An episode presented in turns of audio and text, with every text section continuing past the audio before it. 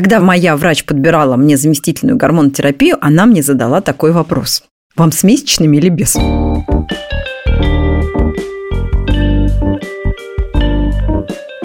Здравствуйте! Это подкаст «45+,» подкаст для современных женщин, которые собираются жить сто лет и сейчас находятся примерно в середине пути. В студии нас двое. Я, Юлия Зинкевич, автор идеи этого цикла и моя соведущая, психолог-психотерапевт Мария Архангельская. Здравствуйте! По отметке в 45 лет проходит некая граница зрелости. ВОЗ, Всемирная организация здравоохранения, считает, что до 44 лет – это еще молодость, а с 45 до 59 – это уже средний возраст. В этой переходе из молодости в зрелость мы поговорим сегодня первом выпуске нашего подкаста. А вообще главное, ради чего мы решили записать этот сезон подкаста 45+, мы вместе с психологом будем искать способы найти точки опоры в ситуациях, когда обстоятельства расшатывают нашу самооценку. Мы с Машей ведем диалог за закрытыми дверями уже лет 10 и впервые решили вывести его в публичное поле. Это безумно интересная тема вообще обсудить, что, собственно говоря, происходит с нами, в этом возрасте. Задумывалась вообще об этом? Ну, граница возраста – это вещь очень условная. Мы приходим в одну и ту же временную отметку с разным багажом. У кого-то еще бодрые родители и маленькие дети, у кого-то дети выросли и разлетелись, а родителей нет живых.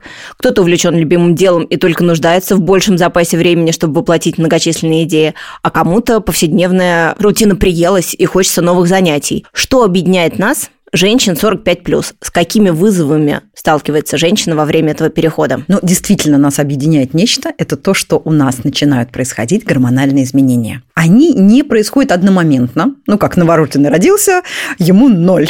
А так в 45 ни у кого не звенит никакой колокольчик и не включается зрелость. У кого-то это начинает в 45 действительно, у кого-то в 50, у кого-то в 55, а кто-то и, ну, практически там и в 58 может не чувствовать вот этих этих вот границ возраста. Какие же, собственно говоря, изменения гормональные с нами происходят? Это те же самые аналогичные изменения тем, которые происходят в подростковом возрасте. Гормоны, к которым мы привыкли, ну, где-то уже там они устаканились с 18 лет, ну, считай, сколько, 30 лет они у нас в каком-то стабильном были состоянии, они начинают бунтовать. Какие-то снижаются, какие-то повышаются, а, сегодня снижаются, завтра повышаются. И, конечно, это не может не оказывать воздействия на различные области нашей жизни. И мы как раз в нашем подкасте будем говорить как и на какие области жизни оказывают влияние эти самые изменения. Как нам использовать эти возрастные изменения так, чтобы нам становилось лучше, а не хуже? Мы будем говорить о том, как общество мешает нам войти в новый возраст зрелости. Мы будем говорить про идеалы, стереотипы красоты, а такую идеализацию молодости, здоровья, стройности, которые мешают нам принять какие-то изменения и заставляют нас участвовать в каких-то крысиных бегах. Будем сходить с этого, входить в новый возраст и наслаждаться им. Давай обсудим, какие области затрагивают изменения, происходящие с нами в возрасте 45+. Нарисуем свое колесо жизненного баланса. Да, Юль, здорово, что ты вспомнила про колесо баланса. Какие области, давайте обсудим, затрагивают эти изменения? Первая область – это здоровье. Безусловно, первое, чего касается, поскольку гормоны – это то, что в нашем теле, а, естественно, что здоровье а здоровье, конечно, в данном случае идет не в плюс, а в минус. Какие-то вещи, которые были для нас привычны, это бодрость, это прекрасное зрение, это никогда не мерить давление, вдруг изменяются. Основные вещи – это, конечно, снижение энергии. То, что мы делали легко, не уставали, могли там э, левой ногой, в, этот, в этом возрасте становится сложно. На самом деле, я вот уже несколько лет э, думаю, не надо ли сделать э, полный чекап организма. Я знаю, что в московских поликлиниках в возрасте 42 лет ты можешь пройти полную диспансеризацию. Мне уже 46, этот момент я пропустила. С чего начать и как сделать этот чекап, я пока не придумала. Но мне кажется, что когда мы будем говорить о здоровье в отдельном выпуске, мы можем прийти э, подготовленные, изучив этот вопрос и дать какие-то подсказки вообще, что нужно проверять, э, каким врачам нужно сходить для того, чтобы иметь уверенность в том, что с тобой все в порядке, и где это можно сделать. Да, здоровье – это, безусловно, одна из самых важных тем, потому что Именно снижение здоровья, оно снижает качество нашей жизни, оно снижает радость жизни, и что с этим делать, как к этому приспособиться, это, безусловно, будет одна из наших важных тем в разговорах. А вторая область – это внешность, потому что здоровье тесно связано с внешностью. И две вещи, которые в этом возрасте актуальное для женщин, это лицо и тело. А в каком смысле? Тело поправляется. Из-за того, что у нас начинают эти гормоны все плыть, снижаться, которые отвечают у нас за насыщение, за голод, тот же самый инсулин, гормоны щитовидной железы, изменяясь, они тем самым изменяют нас метаболизм не в лучшую сторону. И бывают случаи, когда женщины, сохраняя тот же совершенно уровень физической активности и питания, они набирали там, по 20 килограмм. Мне кажется, мы должны разобраться с этим вопросом, потому что у меня вот тут растолстела собака. И ветеринар говорит, ну-ка, давайте худейте. А мы 7 лет э, ее не кастрировали, а тут вот кастрировали и прочитали в интернете, что это верный способ прибавить лишние килограммы. Но в то же время мы прочитали много много противоположных э, реплик про то, что нет. Можно этого избежать, и вот методология. И то же самое там, на моем собственном примере. Я за последние ну, полтора, наверное, месяца. Вот сегодня у меня ровно отметка, что я сбросила 7 килограмм. И, с одной стороны, мне казалось, что ну как же, я уже в том возрасте, когда это так сложно. Оказалось, что, в общем, это не очень сложно. Желательно, чтобы кто-то тебя контролировал. Мы договорились с подругой, что все съеденное я отправляю ей, она мне пишет в ответ, так, перестань есть после семи. А также утром э, электронные весы отправляют э, в мое приложение там очередную отметку 200 грамм туда, 200 грамм сюда и выстраивают кривую веса. Это отличный поддерживающий инструмент, это два отличных поддерживающих инструмента. И вот оказалось, что когда тебе 46, и, в общем, не то, что я испытываю какие-то трудности с тем, чтобы там съесть э, лишнюю плюшку, нет, если очень хочется, то я ее действительно ем, и тогда у меня откат идет назад, назад, но потом там на следующий день я наверстываю, там не ем после четырех. Вот с помощью весов и контроля подруги это все можно действительно изменить, мне кажется, если отслеживать. Но это не точно. То есть э, предлагаю нам поподробнее разобраться и пойти действительно к врачам, к специалистам э, за комментариями по этому вопросу, потому что это, конечно, очень актуально для каждой женщины. Да, потому что я-то как раз набрала 20 килограмм за последние два года, и я не могу сказать, что я уж настолько стала больше жрать. Но остановиться, выстроить режим питания стало для меня в разы сложнее. В общем, будем с этим разбираться, кто из нас прав и какие вообще есть мнения на этот счет. Вторая а, из внешности важная вещь – это лицо. Потому что, опять же, гормончики снижаются, а самый главный гормон, который это гормон нашей красоты, это эстроген. Это женский гормон, который дает сияние нашим щечкам, глазам, волосам он в первую очередь а, начинает падать. И, конечно, лицо, которое до этого сияло, теперь, чтобы оно сияло, нужны большие вложения. Вложение сил, средств, инъекций. А в общем-то, ну, многие в этот момент начинают задумываться про пластические операции. Вот я уже задумалась. На самом деле, у меня в косметичке есть три косметических средства. Это тональный крем, ярко-синяя тушь и помада Шанель, но не ярко-красная, а нюдового оттенка. Это примерно весь мой набор косметики. И не то чтобы часто я делаю какие-то процедуры. У меня с детства был один комплекс. Мне казалось, что у меня некрасивая линия подбородка, недостаточно выраженный там переход. Я лет в 10 уже помню себя, которая переживает на эту тему и говорит, бабушка, ну что же делать? Она говорит, бери полотенце, скрути в жгутик и води туда-сюда вверх-вниз по подбородку, может быть, это изменится. Ну, за 46 лет это не изменилось, и как-то я стала меньше с годами об этом задумываться. Но теперь на каждой фотографии первое, что я вижу, это мешки у себя под глазами, и всерьез думаю про блефаропластику, и присматриваюсь к своим подругам, про которых я думаю, что они это сделали, и задаю им вопросы. И вот даже уже получила рекомендацию врача, так что я двигаюсь в этом направлении. А что ты делаешь что-нибудь с лицом? Вот интересно, у меня совершенно другая история. У меня в косметичке множество средств, и я начинаю где-то с 38 лет, просто регулярно посещаю косметолога не на предмет масочек, как наши мамы, и массажиков, а именно на предмет инъекций. Их огромное количество, и далеко не только ботокс. Я сама, честно говоря, не знаю, поскольку когда доверяешь уже специалисту, то и не смотришь, что он делает, просто ну, как-то эм, следуешь всем его рекомендациям. Мне это нравится, мне нравится, как выглядит мое лицо, но когда я кстати говоря, с той же самой темой. Это овала лица и вот этого так называемого второго подбородка. Стала об этом задумываться и взвесила для себя за и против. Я поняла, что для меня красота не стоит того, чтобы я, а, делала общий наркоз, и, б, ложилась под нож. То есть для меня вот эти вещи, они того не стоят. Если бы это произошло какой-то волшебной пилюлей, то да, я готова потерпеть болезненные уколы, но точно не резать себя. Поэтому вот когда мы будем говорить с тобой о внешности, я думаю, что вот о лице мы это обсудим. Как мы с тобой оживились на теме женской красоты, это, конечно, самая актуальная тема. И она связана со следующей темой, которую мы с тобой обсуждали, это снижение самооценки. То есть когда ты недоволен своим отражением в зеркале, это влияет э, на общее самоощущение. Да, это действительно одна из тем, про которых мы будем говорить. Это такое, в принципе, достаточно серьезное снижение самооценки, которое происходит в этом возрасте. С чем это связано? С тем, что эти изменения, про которые а, мы рассказываем, они касаются пусть немножечко или сильно, но большинства самых важных областей жизни. И касаются не в лучшую сторону.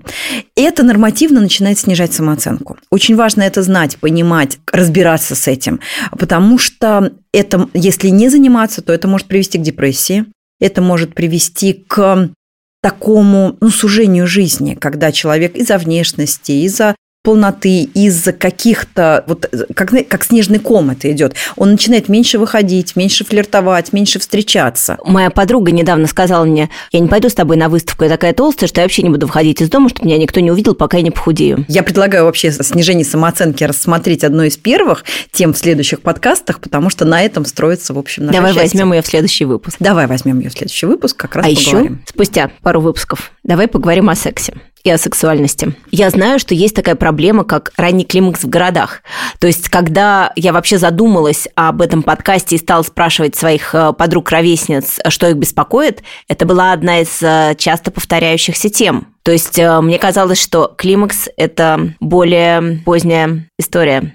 Но это не точно. Бывает ли, что либидо растет в этом возрасте? Знаешь, Юль, э, да, бывает, что либидо растет, но тут, наверное, основная тема, как бы это так помягче сказать, женщины вот я скажу мягко, чувствуют себя менее привлекательными. Но нет, менее сексуальными нет. Есть такие более жесткие выражения. Как нам быть со словом вот это вот ебабельность и так далее? Ой, это вообще мое любимое понятие последнего времени. У нас была тут бизнесовая стратегическая сессия в компании, и с первого дня мы вышли с ключевой записью «Нам надо сделать нашу компанию более ебабельной». И это слово в последнее время, оно очень часто всплывает. Мне кажется, все хотят быть ебабельными. Вот, и это некое мерило вообще привлекательности э, человека, компании, продукта.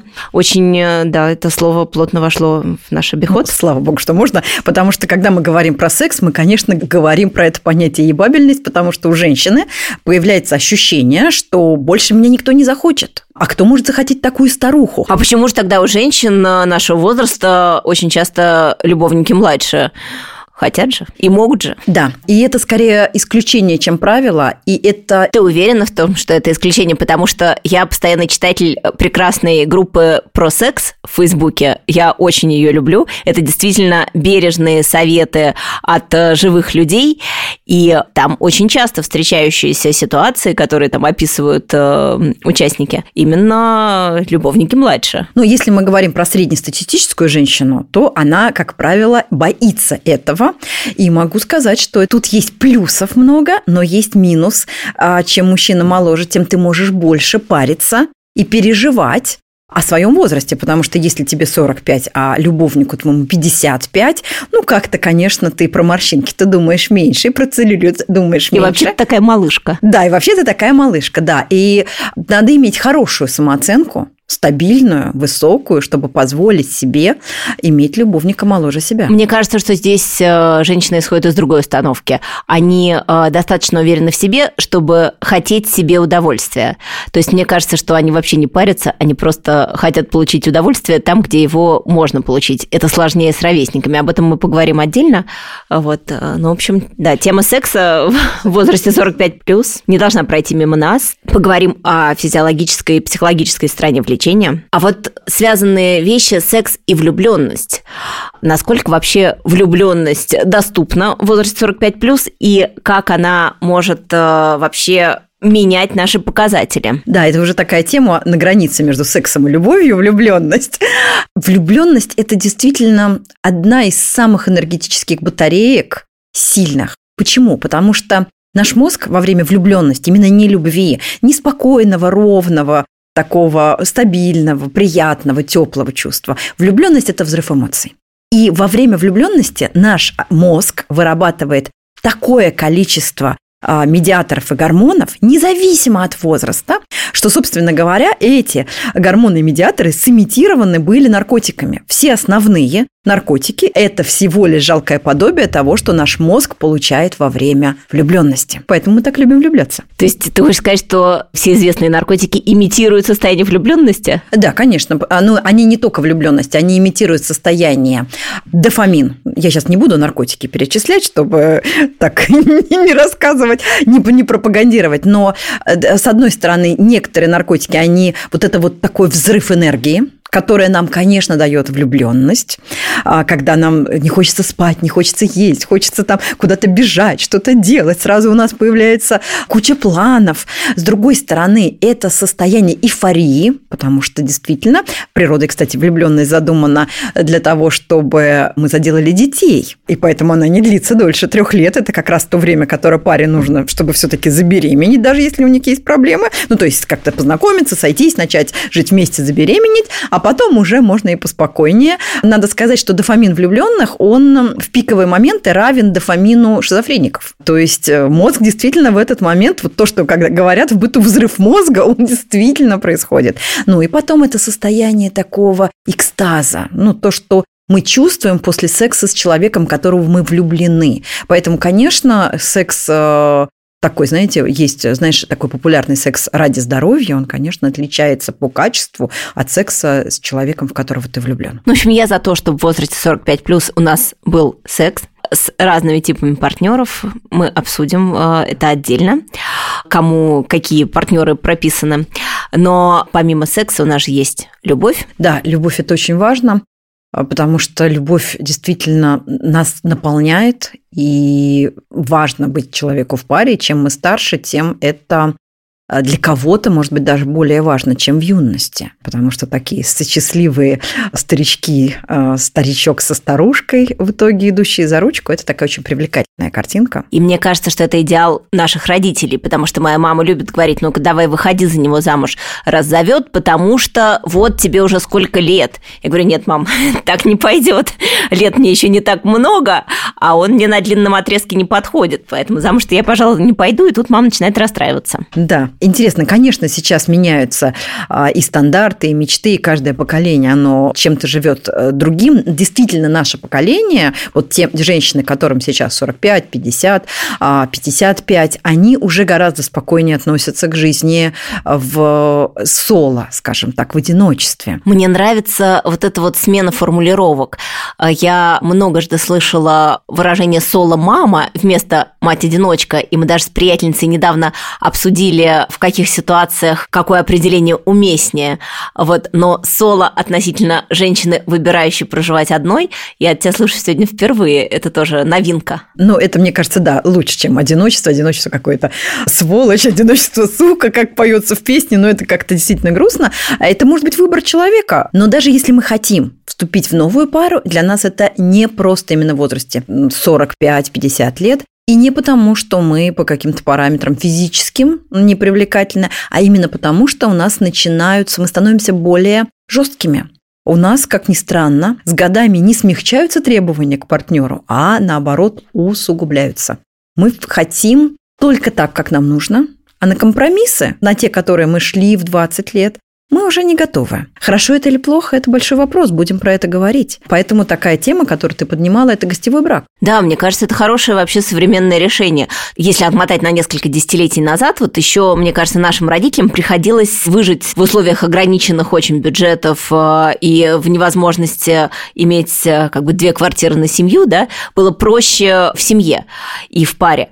А сейчас, мне кажется, очень часто такая проблема не стоит, каждый может жить под своей крышей и вместе там, путешествовать э, на выходных, ходить в театры и получать свое удовольствие, и при этом оставаться в своей зоне комфорта, со своей любимой подушкой, с покоем и с книжечкой на ночь, если этого хочется. Или там на пару дней в неделю проводить там вечера вместе. Мне кажется, действительно, это свойство такое вот э, современного времени. Можем себе позволить. Да, это интересная тема, учитывая, что вот у меня с мужем отношения такие достаточно дистанц... не, не дистанцированные. Даже не знаю, какое правильное слово подобрать.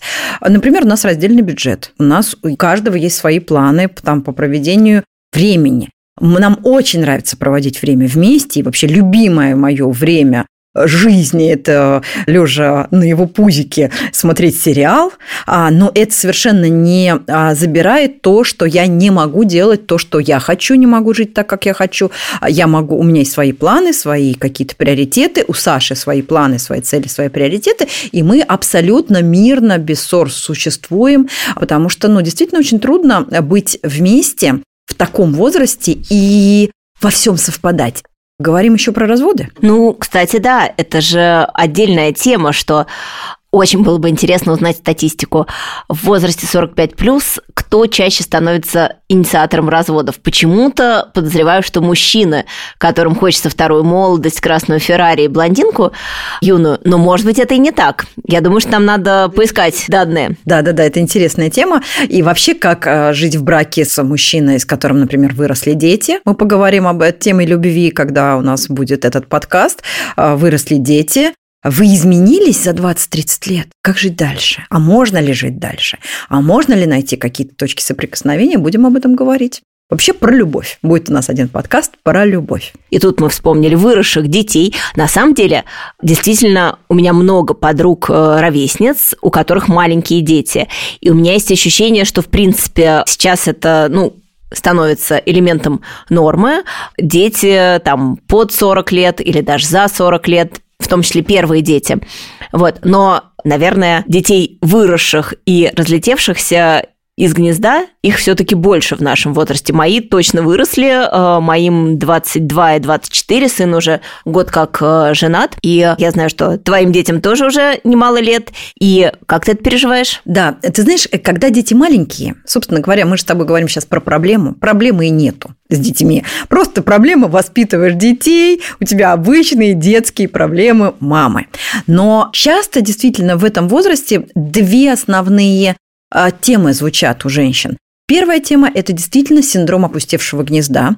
А, для меня это оказалась очень болезненная тема, хотя я совершенно не подозревала. Я мечтала, когда мои дети вообще вырастут, и когда я перестану это слышать «мам, мам, мам, мам, мам». Выяснилось, что когда моя старшая дочка улетела в Америку, младшая дочка стала жить со своим парнем, и, в общем, ну тут, в общем, никто не мамкает. Это очень грустно. Я стала ощущать себя ненужной. И это дало мне сильнейший кризис о котором я не подозревала. Поэтому кризис, вот этот синдром опустевшего гнезда, он может коснуться даже женщин, которые не думали, что с ними это может случиться. Это вот одна из тем касательно детей. А у меня переживания на тему разъехавшихся детей были короткими. То есть мне кажется, что месяц мне было непривычно, а потом я поняла вообще, насколько это ресурсное состояние в плане улучшения отношений, потому что мой сын, который в Москве подкладывал стопочку книг э, по под ручку двери, для того, чтобы уж точно мы никак не могли проникнуть в его святая святых, на расстоянии он сразу заскучал, он звонит и мне, и бабушке, он докладывает о своих успехах. Э, я очень подружилась э, с невесткой, и даже был какой-то период, когда сын был далеко, дочь моя была далеко, а невестка была со мной в одной квартире, мы отлично вообще жили, вместе растили собаку, и очень весело проводили время. И отношения действительно очень улучшились, и я поняла, что вообще это то, о чем я всю жизнь мечтала. Мы встречаемся, вот только что встретились там на три дня в Стамбуле, опять разъехались, и есть возможность соскучиться, и вдруг у меня появились положительные характеристики. Если раньше я была мама зануда, которая все время давлеет и что-то хочет, то тут оказалось, что вообще-то я крутая мама, и как мне докладывает невестка, сын про меня говорит, что ну мама-то умная тетка, давай ее спросим. Такого не было никогда. То есть тут есть свои плюсы. Поговорим о детях. Да, это интересно. И второй болезненный очень момент. А, женщины в этом возрасте начинают догадываться, понимать, что если у них детей не родилось, то, вероятно, они уже не смогут никого родить, просто в силу физиологических причин. И как и с опустевшего гнезда, те женщины, которые и не помышляли о том, чтобы рожать, и это был их выбор, или ну, не получалось, или не было подходящего партнера. А по разным причинам это не случилось, но их это точно не парило никак. Вдруг в этом возрасте понимают, что этот поезд уходит, ушел, и это становится, не побоюсь даже слова, иногда трагедией. К счастью, сейчас многие женщины это решают. Безусловно, это дорого, но это такая веяние нашего времени, суррогатное материнство. Я услышала о том, что это где-то близко пару лет назад от нашей с тобой общей приятельницы, у которой разница между старшими детьми и младшей дочкой лет 25. И она говорит, что это такие же острые эмоции. Она также ощущает себя молодой мамой, также во все это вовлечена. При этом это был ее такой, ну, долгоиграющий проект. Как мы знаем, она с удовольствием про это рассказывает. Я надеюсь, что мы сможем получить ее комментарии для одного из выпусков, что что действительно 10 лет они с мужем к этому шли. Они хотели этого ребенка, возраст уже не позволял родить э, самой, да, и это был сознательный выбор. Они искали суррогатную мать, они ее нашли, они получили прекрасную девочку, и э, все счастливы. У мужа там это первый ребенок, а у нашей там приятельницы третий. И я знаю много вот в ближнем круге много людей, которые говорят про это, думают про это и ищут пути. Это тоже какая-то, вот мне кажется, тема последнего времени. Да, мы обязательно про это говорим, тем более вышел фильм «Контейнер», в котором рассматривается суррогатное материнство. А, но вот по моему опыту я не встречала таких историй. И все истории у меня не много есть достаточно в окружении женщин, которые с помощью суррогатной матери они получили этого ребенка, а, и это всегда проходило абсолютно вообще безболезненно и прекрасно. И знаешь, интересно, что мамочки скрывали от всех близких, ну, кроме своего мужа, рождение этого ребенка. И для вообще близких это становилось шоком, например, для других детей, а, когда такие, да, знакомьтесь, это новый член семьи. Вот мы поговорим, почему это женщины делают, почему они скрывают это. Ну давай из дома уже выбираемся в люди, и давай еще наметим тему для обсуждения. Мне кажется, необходимо поговорить про работу, потому что, когда тебе 45 плюс, твои отношения с делом несколько меняются. Да, да. Во-первых, если ты не стал эксклюзивным специалистом, то ты понимаешь, что уже тебе будет крайне сложно дальше продвинуться. Крайне сложно устроиться на работу, то есть уже вот этот момент роста, он, ну, возможно, упущен. И если искать вакансии, то очень часто пишут до 45. Как с этим быть, как с этим обходиться, поговорим. Другая проблема, с которой мы сталкиваемся, это то, что работа есть, ты востребован, но работа это надоела. И происходит выгорание. Ты прекрасный специалист, ты хорошо зарабатываешь, ты востребован, но ты ненавидишь эту работу. Вокруг меня есть примеры и мужчин, и женщин, которые оказались в такой ситуации заложниками, потому что снизить уровень жизни не хочется, получать какие-то э, преференции в виде там, восхищения, в виде уважения, безусловно, нравится, а сам процесс работы ранее любимое, ну, становится невыносимым. Ну, это, наверное, случай, когда тяжело менять время на деньги. То есть э, именно количество времени, которое нужно потратить на то, чтобы там поддержать уровень жизни, расстраивает, да. То есть так-то, мне кажется, все мы стараемся проработать столько вообще, сколько сможем, просто потому что это вносит в жизнь разнообразие. Ну, может, это мне так кажется, но для меня это прям большая ценность, какое-то дело. Только не факт, что хочется его делать за деньги, а иногда хочется его делать вот просто потому, что это интересно. Да, вот, наверное, поэтому мы с тобой начали этот подкаст, потому что это точно, ну, какое-то дело а, ради удовольствия, ради, ну, ценность чего-то такого. Ну, я наблюдаю, кстати, среди своих подруг много случаев, когда вот в нашем возрасте решают кардинально сменить область и идут переучиваться, причем э, иногда с нуля и всерьез. То есть киноиндустрию меняют на урбанистику, маркетинг меняют на работу с возрастными изменениями. Вот у меня подруга сейчас учится для того, чтобы быть э, консультантом именно по возрастным изменениям, например. Вот. И очень часто какие-то темы действительно исчерпывают себя себя. Мы уже все про них поняли, уже не ждем от них нового, и поэтому нам хочется попробовать себя в чем-то еще. Еще вот есть вот этот момент, что а вдруг я что-то упустил, может, я и в другом был бы хорош, и э, всегда хотел туда пойти, а не было раньше случая, но если не сейчас, то когда?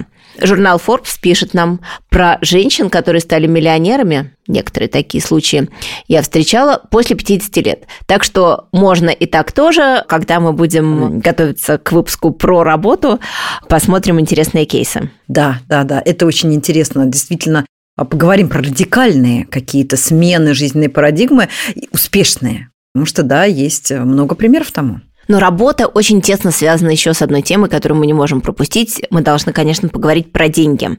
Потому как эм, не было у нас вообще такой воспитанной традиции думать про накопление на, скажу, на старость. Да? Мне кажется, у нас нет табу на это слово, на пенсию. И это очень такая распространенная традиция там, на Западе, в США. И мне очень запомнился пример, который там, приводил один мой знакомый, рассказывая про своего соседа в Германии. Будучи в возрасте там, примерно 40 лет, э, сосед убрал у своего дома порог и сделал въезд для инвалидной коляски.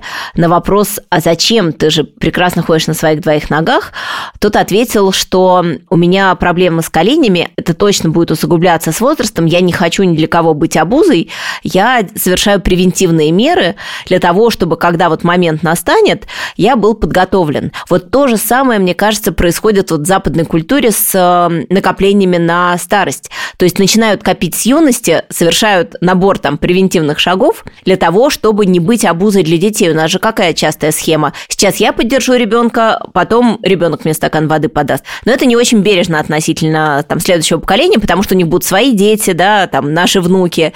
Вот. И, в общем, э, было бы отлично, если бы мы не навязывали себя детям, как вот э, тех, о ком стоит позаботиться. А позаботиться позаботились бы о себе сами. Вот поэтому про деньги, мне кажется, нам очень надо поговорить. Успели ли мы накопить к своему возрасту что-то, что может составить наш пассивный доход?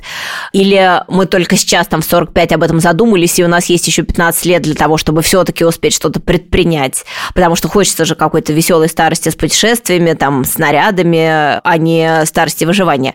Вот, в общем, деньги – это крайне актуальная тема. Поговорим об этом. Да, ты когда говорила, я как раз подумала о том, что у меня глубинно, конечно, есть идея о том, что у меня есть две прекрасных дочери, если мне понадобится помощь, конечно, они почтут за честь мне помочь. А это, безусловно, для меня внутренне главное какое-то накопление и страховка вложения в детей было. Я думаю, что мы можем на детей опираться, и, скорее всего, ни один там из наших, по крайней мере, детей, да, нас э, не бросит. И даже мои дети, бабушки говорят, что ладно, ты не переживай, если что, мы тебя поддержим, при том, что, ну, дети все-таки вот недавно еще выпустились, а один еще не выпустился. Вот есть это в них заложено. Мне кажется, просто просто это не бережно относительно вот наших внуков, потому что там будут уже следующие поколения, которые будут нуждаться в хорошем образовании уже, мне кажется, у нас не осталось бесплатного образования, и у них будут там свои нужды. Ну, то есть, э, чтобы наши дети не оказались в положении сэндвича, да, когда они должны заботиться и о малышах, и о старичках, о нас, то есть в будущем. Мне кажется, что лучше бы мы их от этого защитили. Знаешь, когда мы сегодня говорим про накопление, для меня скорее эта тема ощущения ощущение безопасности. Потому что когда у нас есть некая энная сумма денег на счету или в банке, в наличности где-то под матрасом, либо в виде какого-то пассивного дохода, это дает нам спокойствие и безопасность. И, наверное, для меня вот это, как для психолога, важнее тема безопасности, которая дает нам накопление. И чувство свободы. Я это очень, да, ощущаю, что как только вот мне удается сделать запас, то я намного увереннее себя чувствую. Да, поэтому у денег есть разные аспекты, в том числе психологический, у накопления этих самых. Но э, надо сказать, что тема накопления – это не единственная проблема, с которой сталкиваются женщины 45 э, а Есть еще тема недостаточного заработка. То, что мы говорили с тобой, если ты не эксклюзивный специалист, э, когда тебе трудно устроиться, то если ты мало зарабатываешь, ты понимаешь, что твой доход не будет расти. В каком-то в 35 у тебя есть еще какие-то мысли, надежды, амбиции. Но если ты проработал в этой области уже 20-30 лет, ты примерно понимаешь, как будет развиваться твоя финансовая дальше составляющая, И это может тоже давать достаточно такую, ну, печальную, депрессивную историю, что с этим делать, как вообще женщины с этим справляются, потому что, ну, как-то обозначить эту тему и не дать каких-то советов было бы, наверное, грустно. Будем про это говорить, мне кажется, Юля. Да уж не без этого. И обратная сторона – устала зарабатывать, да? Это обмен времени на деньги. Это то, что нас выматывает. Да, да, да. Потому что вроде и умею зарабатывать, а уже хотелось бы как-то отползти от э, такой интенсивности. Для меня это безумно интересная тема, потому потому что в свое время, где-то, ну, там, 5-10 лет назад, я делала тренинги, в том числе у меня были тренинги про деньги, и я интересовалась э, вообще всем, что связано и денежными энергиями, и накоплениями, то есть все, что связано с деньгами, я все это изучала э, для того, чтобы создавать новые тренинги. И я сама себе проводила очень много всяких челленджей. И обязательно про это расскажу. И как сильно изменились мои отношения с деньгами после этого, тоже, в общем, поделюсь своими такими необыкновенными опытами, потому что, наверное, тогда я как-то с деньгами подружилась. Отлично, жду лайфхаки. Еще одна тема, про которую мы должны поговорить, это образ старости. Да, это очень интересная тема, потому что действительно, когда мы думаем про то, что будет за 50, ну там за 50, за 55, за 60, потому что сейчас все-таки мы не говорим о старости, мы говорим о зрелости, но зрелость – это такой шажочек в какой-то новый такой мир, старости, который, ну, там будет 70, я не знаю, честно говоря, когда ВОЗ объявляет старость, но когда-то она будет у нас. И с чем у нас в нашем подсознании, бессознательном связана старость? Она связана с болезнями, с мыслями про болезнь, с мыслями про одиночество, с мыслями про безденежье, про грустную жизнь, про уныние, или она связана, наоборот, э, с чем-то позитивным? Ну, мне кажется, это зависит от э, каких-то усвоенных сценариев, то есть от того, как э, вообще мы воспринимали своих бабушек, были ли у нас бабушки. У меня были две очень разные бабушки, и одна была модница, и до 86 лет она ходила преподавать, и у нее был шкаф, ты его открываешь и видишь штангу, на которой там 10 разнообразных пиджаков, и половина из них разных оттенков розового. И бабушка ходила там в консерваторию, у нее всегда была красная помада и укладка, и ей было интересно жить, то есть ей было много лет, э, и у нее был какой-то вот такой уже выстроенный ритм, и она очень как-то достойно старела, и мне с ней было интересно. И она была очень молодой и очень, мне кажется, вот какой-то наполненной вообще прожитым. И была вторая бабушка, которая была действительно действительно ну, человеком тяжелой судьбы, как многие в том поколении, потому что у нее за плечами была блокада Ленинграда, в которую погибла там первая дочка, два мужа ее были репрессированы. И, ну, действительно, она в 18 лет попала на лесоповал и там сидела в одиночке. В общем, это такая вот долгая история жизни вместе со страной. Она развивалась, э, ну, в обстоятельствах тех лет, и бабушка была очень закрытым и строгим человеком. То есть она вырастила мою маму, она растила нас но я не помню, чтобы она смеялась, я не помню легкости в ее жизни. Ну, то есть мы выбираем, какая у нас старость. Мой идеал старости, и это лайфхак, который ты мне в свое время подсказала, принимать решения из своих ста лет. Мой идеал старости, конечно, что я веселая старушка в большом деревянном доме на берегу реки, вокруг меня дети, внуки, правнуки, и все мы счастливы вместе. То есть я хочу быть вот такой бабушкой, и когда я представляю эту картину, я вижу там несколько ступеней своего рода, которые придут за мной, вот, и начинаю невольно улыбаться. Образы старости у всех разные, поговорим про это. Да, и знаешь, ты мне сейчас как раз, когда рассказывала про свою вторую бабушку, я подумала об одной еще теме, которую мы с тобой собираемся затронуть, это жизненные планы их корректировка, особенно в последний год. Мне кажется, это всех нас касается. Ну, ты знаешь, э, на примере твоей бабушки и на примере всех, кто живет в нашей стране, точно корректировка происходит не только последний год, она происходила всегда. Мы живем вообще в стране, где все меняется точно хотя бы раз в десятилетие. И как обходиться с этим? Как научиться приспособиться к каким-то новым реальностям? К тому, что твоя выстроенная какая-то концепция, вот она сейчас не работает. Я помню, как ты, Юль, столкнулась вот с этим, что твой образ, которым ты шла и выстраивала 99, а, там, 100 лет, вдруг он тебе показался нереальным, и для тебя это была проблема. Мой выстроенный образ подразумевал сборку всех в одной точке, а жизнь раскидала всех э, по разным континентам, и пойди вообще собери, чтобы отметить мое столетие. Да, и на самом деле бывает это по-разному. Бывает, например, этот сбой планов происходит потому, что муж уходит или муж умирает. И образ такой планируемой счастливой старости в паре с человеком, которым ты прожил э, всю свою жизнь, он рушится. Как жить дальше? Как строить новые планы? Как вообще пережить вот это крушение планов, потому что одно дело переживать крушение планов в 30, а другое дело в 50. А потому что, как мы уже говорили, сил меньше и возможностей, какое-то сужение, безусловно, происходит. Где найти здесь сильные свои какие-то стороны, чтобы решить эту проблему, где найти ресурсы, какие-то лайфхаки, обязательно про это поговорим, потому что, мне кажется, это очень актуально поговорим про жизненные планы. У меня есть еще несколько тем, э, которые, мне кажется, стоит э, обсудить. Э, в классическом колесе баланса есть такие грани. Мне кажется, что с годами нам сложнее находить новых знакомых, а часто мы оказываемся в вакууме там, в силу того, что там ближайший круг разъехался, или там семьи, дети, меняются интересы, здоровье. Нам нужно придумать э, вообще, откуда мы найдем единомышленников, где мы найдем единомышленников. У нас же нет э, там коллектива в виде класса или курса, да, где на протяжении там 10 или 5 лет мы наблюдаем одних и тех же людей в ежедневном режиме, автоматически вступаем с ними в какие-то отношения, э, очень часто дружеские. То есть теперь э, ситуации, при которых э, вообще единомоментно в нашу жизнь приходит там сразу много интересных людей, которым можно там присмотреться, а может и подружиться, их нужно, по сути, искусственно моделировать. То есть, может быть, это какие-то там конференции или, не знаю, поездки на пароходах, а, где внезапно мы знакомимся сразу с несколькими десятками людей, но чаще всего там коротко, на 2-3 дня, и то ли мы сцепились языками, то ли нет. Ну, то есть, пойди еще найди вообще ситуацию, в которой а, действительно вот какие-то вот люди тебе созвучные а, окажутся рядом с тобой, и у вас коннект случится.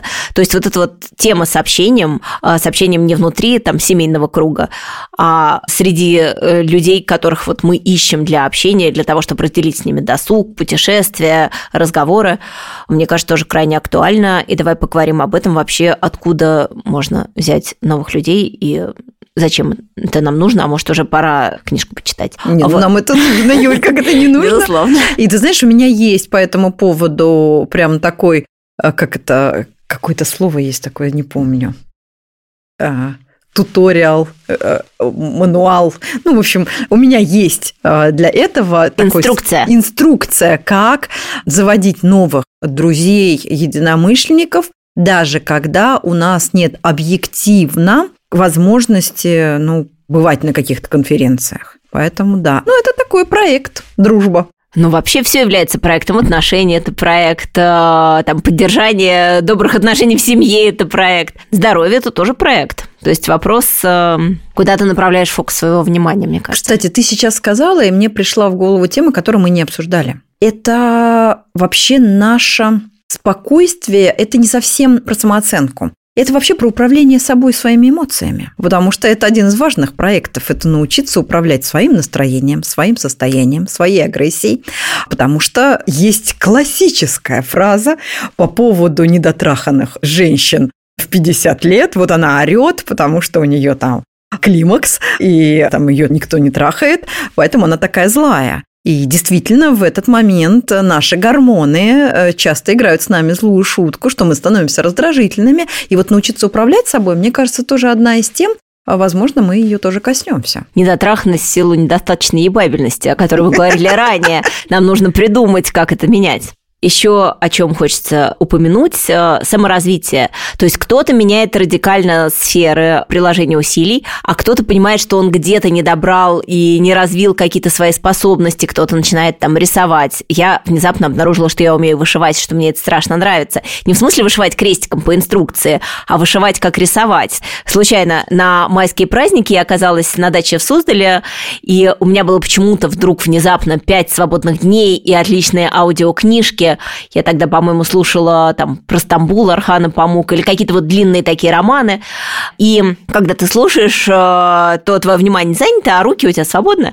Вот. И у меня почему-то вот э, было много разноцветного мулине, и я просто стала тыкать э, ниткой, там, иголкой в ткань, начала с какого-то цветка. Там потом этот одуванчик перерос в какую-то там лилию, орхидею и так далее.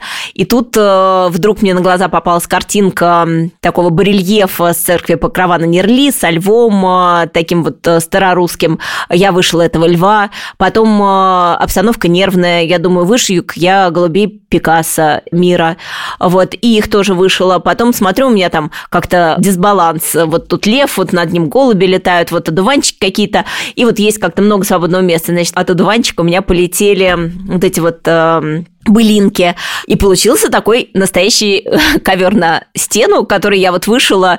Я никогда не держала в руке иглу, я не умею рисовать, но оказалось, что я умею вышивать. И это совершенно загадочная история, потому что потом я вышила еще несколько таких вот композиций на грани старорусского стиля, какой-то там флористики и фантазии в моей голове без эскиза, без чего бы то ни было.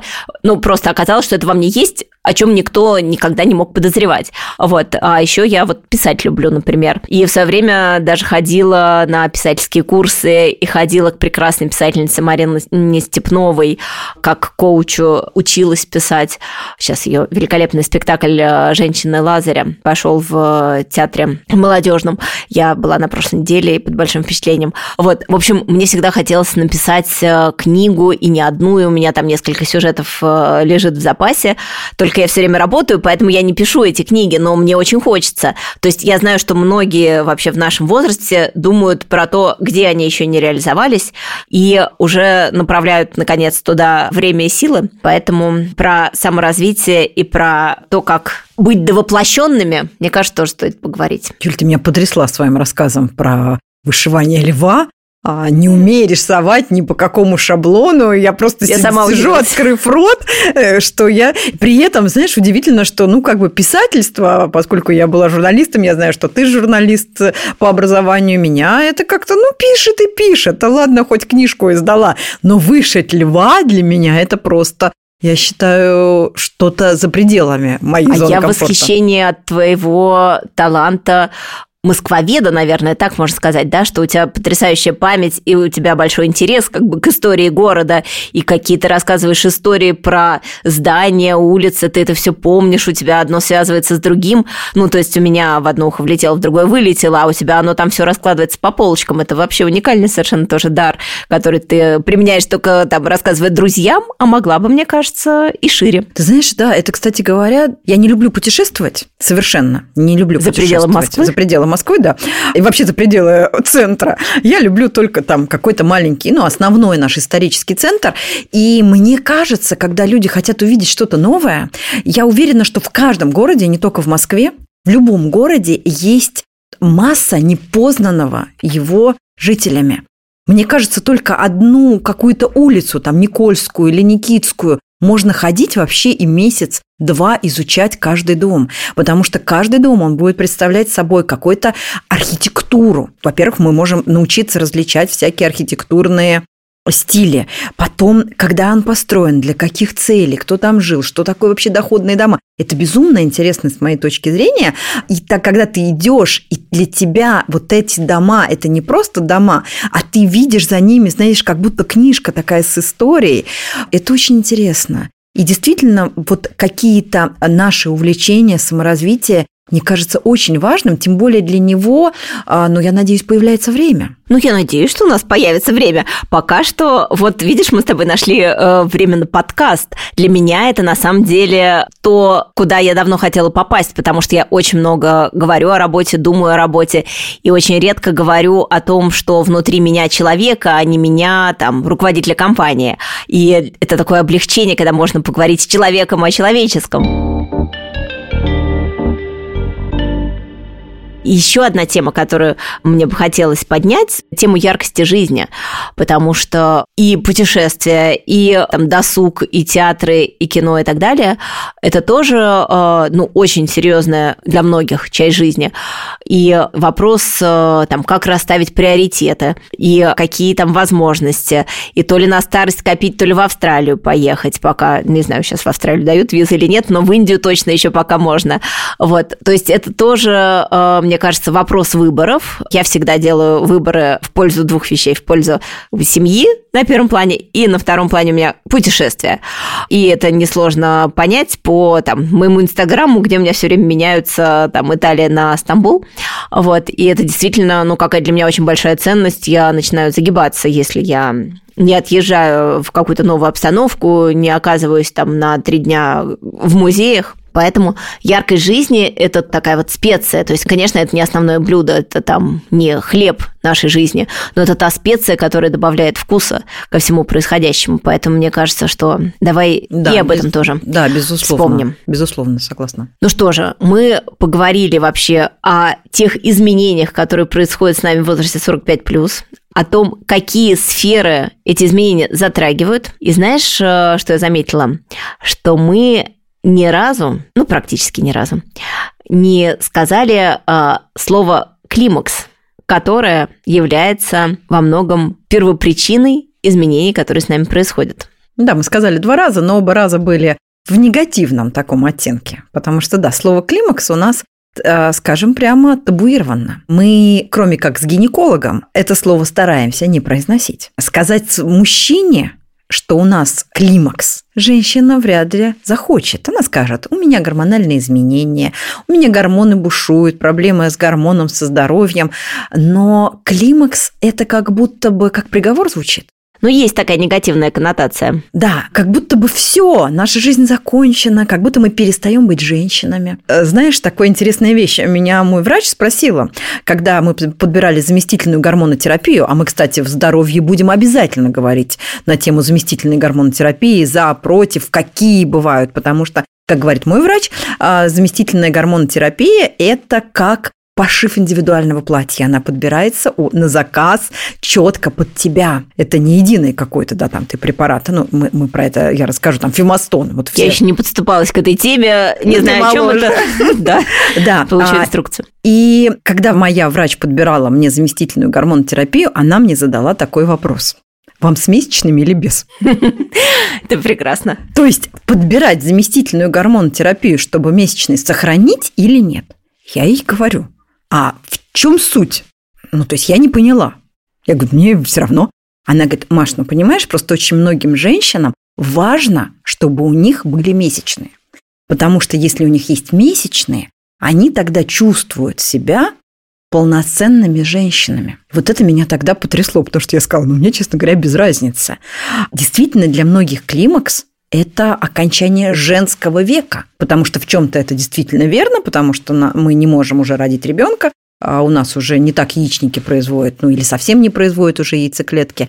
А, но давай вообще, Юль, будем употреблять это слово климакс, как бы нам не было страшно, как бы не было неприятно. Давай как-то уберем это табуирование и вернем вот этому возрасту какую-то красоту, какую-то индивидуальность, и вообще покажем, расскажем, что ну, как говорила знаменитая Вера Алентова, что в 40 лет жизнь только начинается. Ну, в нашем случае в 45 плюс, вот. Но на самом деле, мне кажется, у нас нет э, никаких э, противоречий со словом климакс. Мы можем его употреблять, говорить о его предвестниках и о его последствиях, что мы будем делать в следующих выпусках. Будем искать новые плюсы и возможности в возрасте 45 плюс вы не переключайтесь.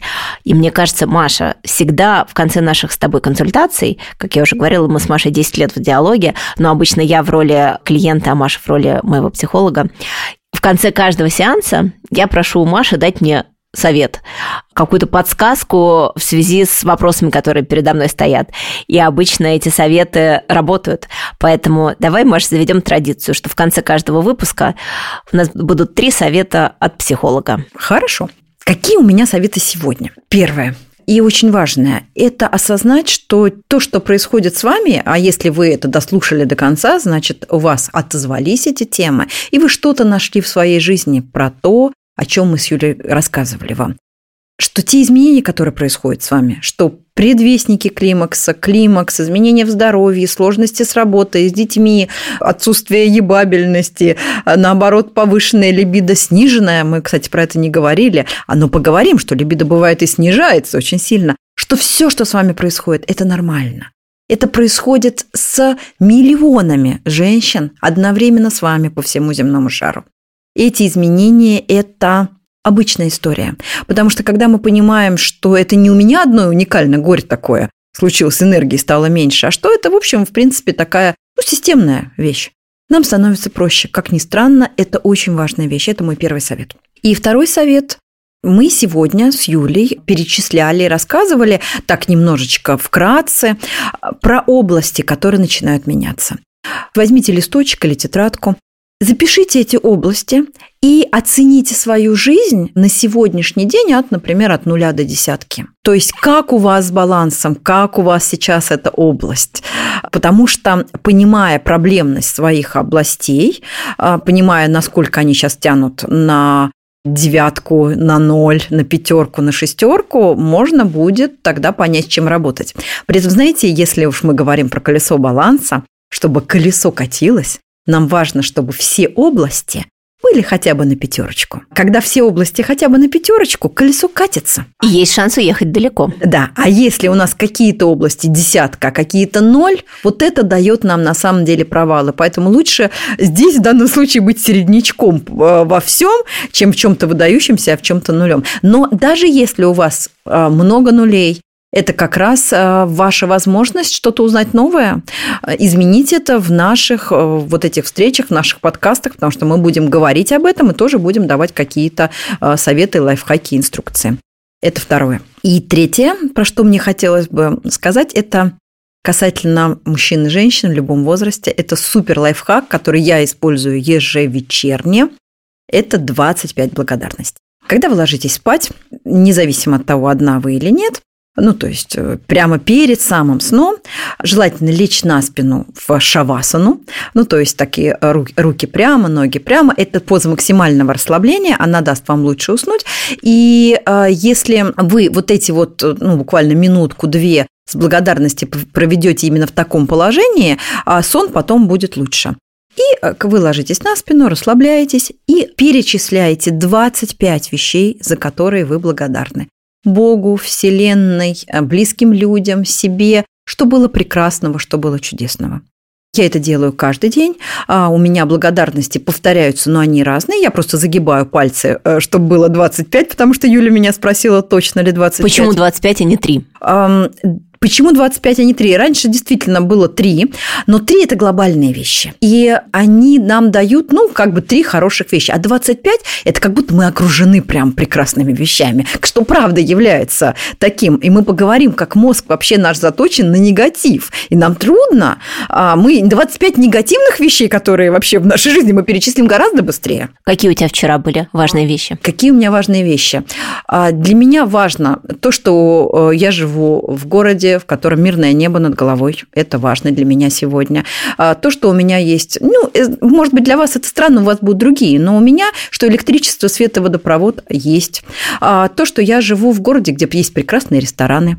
А, что у меня любимая работа, что Бог мне дал найти себя и получать, кайфовать от своей работы. Что эта работа дает мне деньги, что у меня есть эти деньги ходить в эти прекрасные рестораны, слава Богу.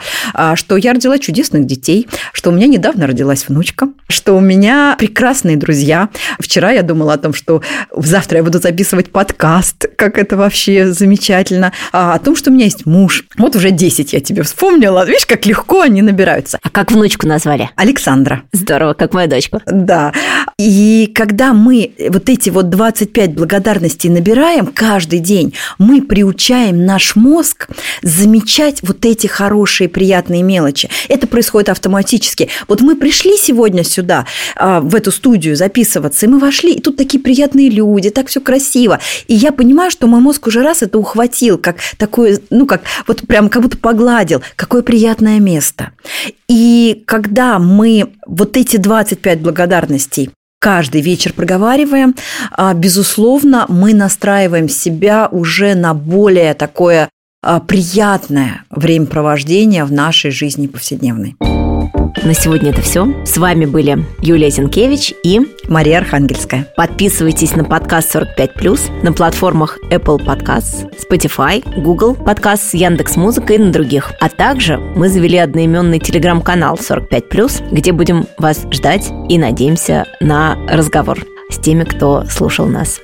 В следующем выпуске мы поговорим, давай о самооценке. Да, хорошая тема, потому что она так как-то э, все охватывает. Про снижение самооценки, как сохранить ее, как ее повысить, какие-то дадим лайфхаки, вообще расскажем, что такое самооценка и чем она отличается от любви к себе. Спасибо тебе большое, что пришла сегодня поговорить со мной, что согласилась на эту авантюру. Юль, спасибо тебе, что ты предложила. Скоро а, увидимся. Да, это было прекрасно. Надеюсь, вам тоже понравилось. Пишите нам, пишите вопросы, пишите комментарии. Будем рады.